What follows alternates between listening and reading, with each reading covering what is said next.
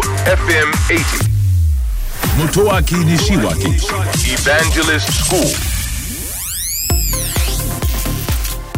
東京 FM エヴァンジェリストスクール6月3日、えー放送分のポッドキャストをお届けしたいと思います。企業の変遷まあこれに伴ってこう社名が変わるという話をお届けをしました。結構変わってるんですよね。特に日本の場合はですね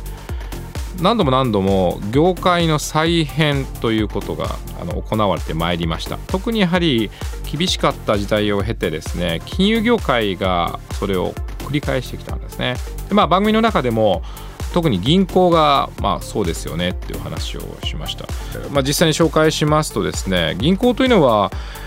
日本にその登場してやっぱ100年ぐらい経つんですよ。1919年に例えば三菱銀行というこう財閥系が、まあ、金融事業を始めたわけですよね。で100年前の1919年です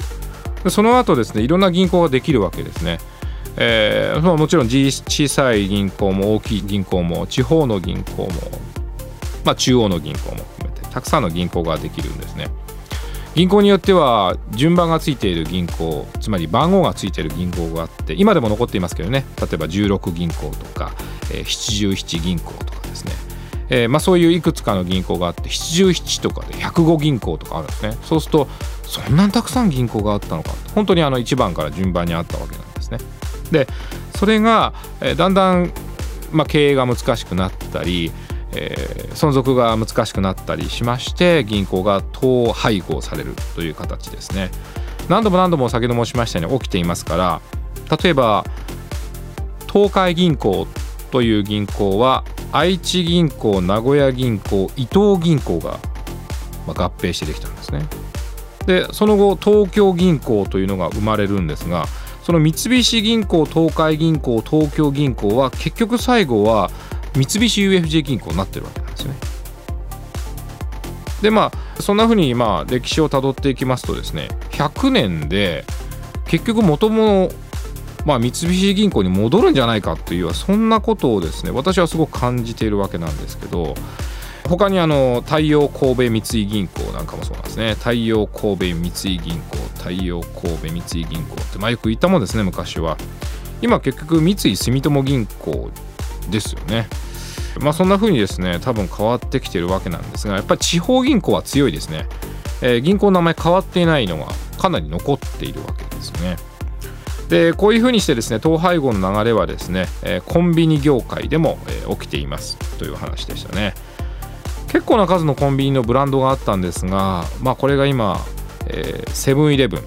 乃木坂さんと一緒にねセブンイレブンさんっていうのはあの、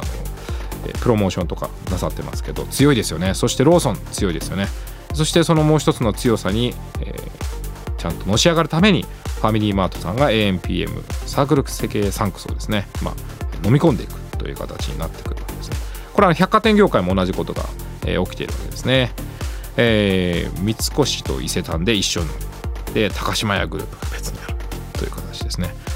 えーこの流れがだんだん自動車産業や IT 産業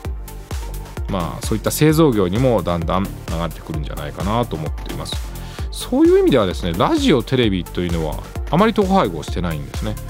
えー独自の、まあ、周波数やチャンネルでですね強みを発揮して存続できている結構珍しい業界じゃないかなという気はしております。東京 FM エヴァンジェリストスクールは毎週土曜日深夜12時30分から乃木坂46の若月由美さんと一緒にお届けをしております、えー皆さんからの質問にお答えしたり大変楽しくお届けをしております。ぜひオンエアの方も聞いてください。聞いてください。信じて立ち向かえ。就活は不安だ。負けちゃいそうになる日もある。でも私頑張るって。